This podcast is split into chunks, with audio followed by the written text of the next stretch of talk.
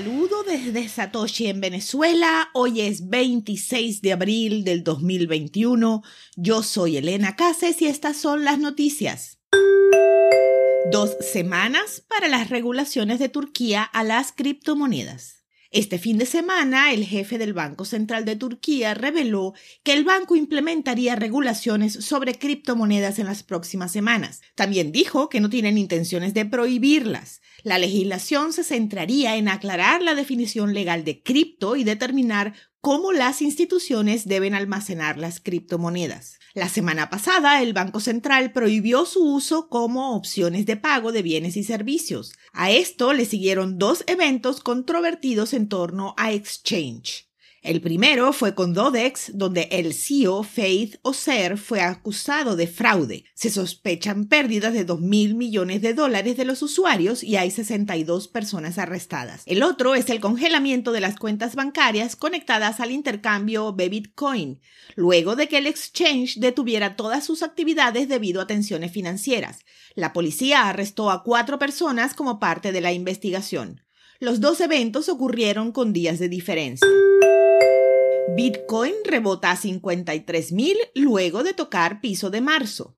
Bitcoin se recuperó el lunes cuando los inversionistas aprovecharon los niveles más bajos en siete semanas para volver a apilar satoshis. La subida fue de hasta un 12% a más de 53 mil dólares por moneda, la mayor ganancia intradía desde principios de febrero. Las acciones expuestas a criptomonedas también aumentaron. Bitcoin ha tenido un buen desempeño a mediano plazo, conservando una ganancia de aproximadamente el 80% en lo que va de año, aunque falta para volver a alcanzar el último all-time high de 64.800 dólares del pasado 14 de abril.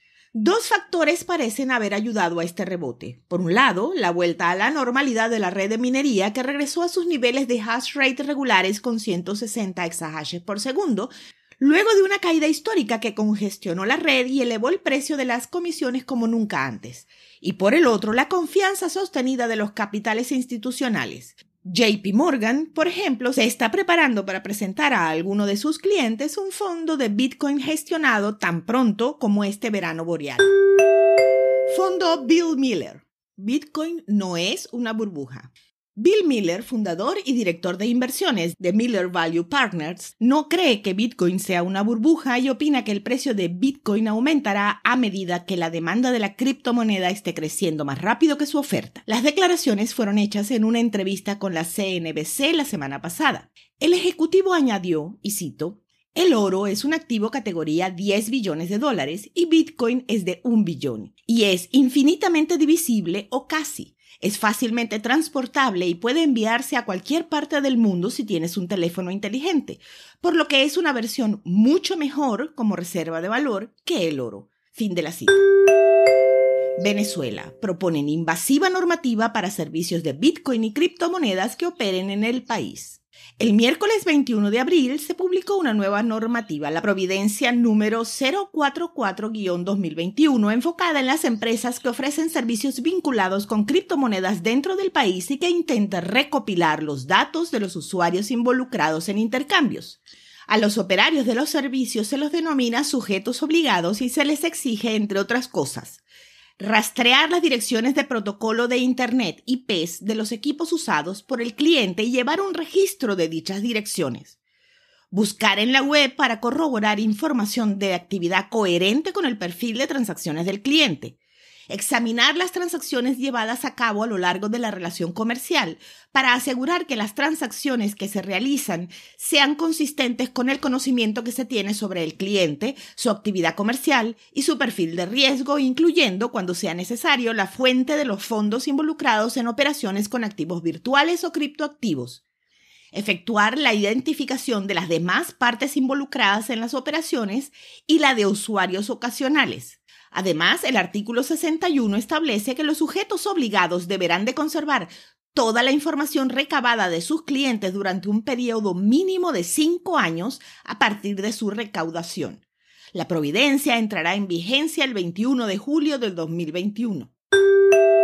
Por primera vez, JP Morgan permitirá que sus clientes inviertan en Bitcoin.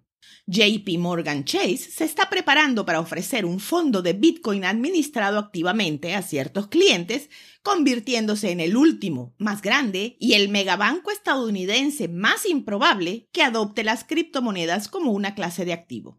Es una ruptura notable con la tarifa pasiva que ofrecen los incondicionales de la industria cripto, como Pantera Capital y Galaxy Digital, que permiten a los clientes adinerados comprar y mantener Bitcoin a través de fondos sin tocarlos ellos mismos. El New York Digital Investment Group será el proveedor de custodia del fondo. A las 2 de la tarde, hora Venezuela, el precio de Bitcoin es de 54.043 dólares, con una variación al alza en 24 horas de 7,23%. El hash rate es de 165.290. Esto fue el Bit desde Satoshi en Venezuela.